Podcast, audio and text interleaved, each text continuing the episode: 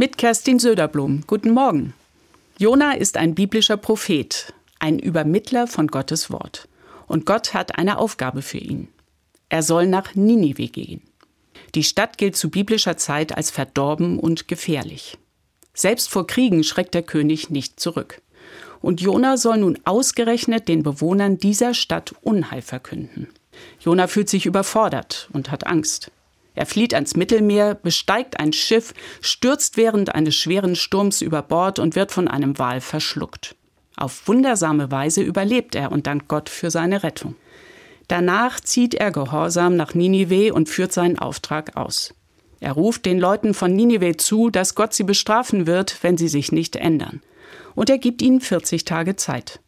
Zeit, ihr Leben zu verändern und Verantwortung für ihre Taten zu übernehmen. Und aufzuhören, Kriege zu führen. Und dann geschieht etwas Erstaunliches. Tatsächlich begreifen die Menschen von Ninive, dass es so nicht weitergehen kann. Zu viele sind schon gestorben. Verbrechen und Diebstahl rauben der Stadt alles, was sie einst groß gemacht hat.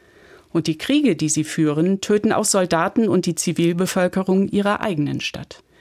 Bisher haben sie gedacht, dass sie da nichts machen können und sich sowieso nichts ändern wird. Aber der Mahnruf von Jona hat sie aufgeweckt und ihnen klargemacht, egal wie klein der Schritt ist, es ist nie zu spät, Verantwortung zu übernehmen und etwas zu verändern. Und so hören die Leute auf, in den Krieg zu ziehen.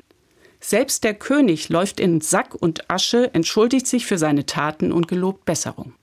Und die Stadt wird gerettet. Gott freut sich, aber Jona ist wütend. Er fürchtet um seine Glaubwürdigkeit. Er hat doch verkündet, dass die Stadt zerstört wird. Aber Gott bleibt strikt. Er macht Jona klar, dass es im Leben immer die Möglichkeit gibt, umzukehren. Ob im Großen oder im Kleinen. Alle haben eine zweite Chance verdient. Menschen, Gesellschaften, Regierungen. Auch eine Stadt, die von Ausbeutung und Kriegen gelebt hat.